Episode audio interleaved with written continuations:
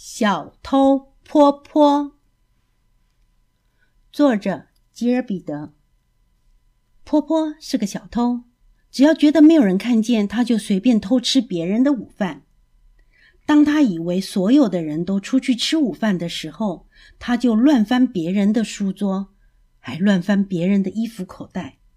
结果，坡坡被罚站了，还不能参加体育活动。白兰老师想方设法改变他。他说：“你能够改变你自己的。”可是婆婆还是老样子。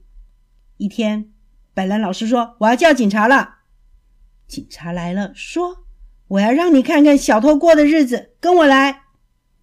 米莉、茉莉和婆婆一起去了。他们看到了赌徒甘布勒、枪手皮斯特，他们看到了公牛眼，还有小偷。克鲁克斯，但他们看到的最糟糕的贼还是破鼻子比尔。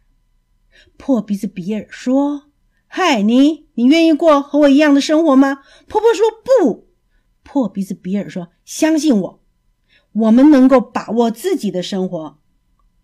监狱里的猫是我唯一的好朋友。”破鼻子比尔说：“你能够改变你自己的。”警察说：“你能够改变你自己。”白兰老师也这么说：“你能够改变你自己。”婆婆还想偷东西，但她想起了破鼻子比尔说的话。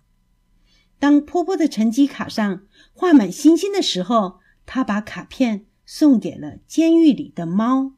婆婆说：“请把这个交给你的朋友破鼻子比尔，告诉他我已经变好了。”婆婆和米莉、茉莉一起走了。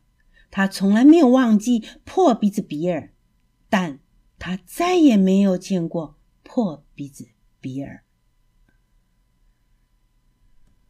这个故事就说完了。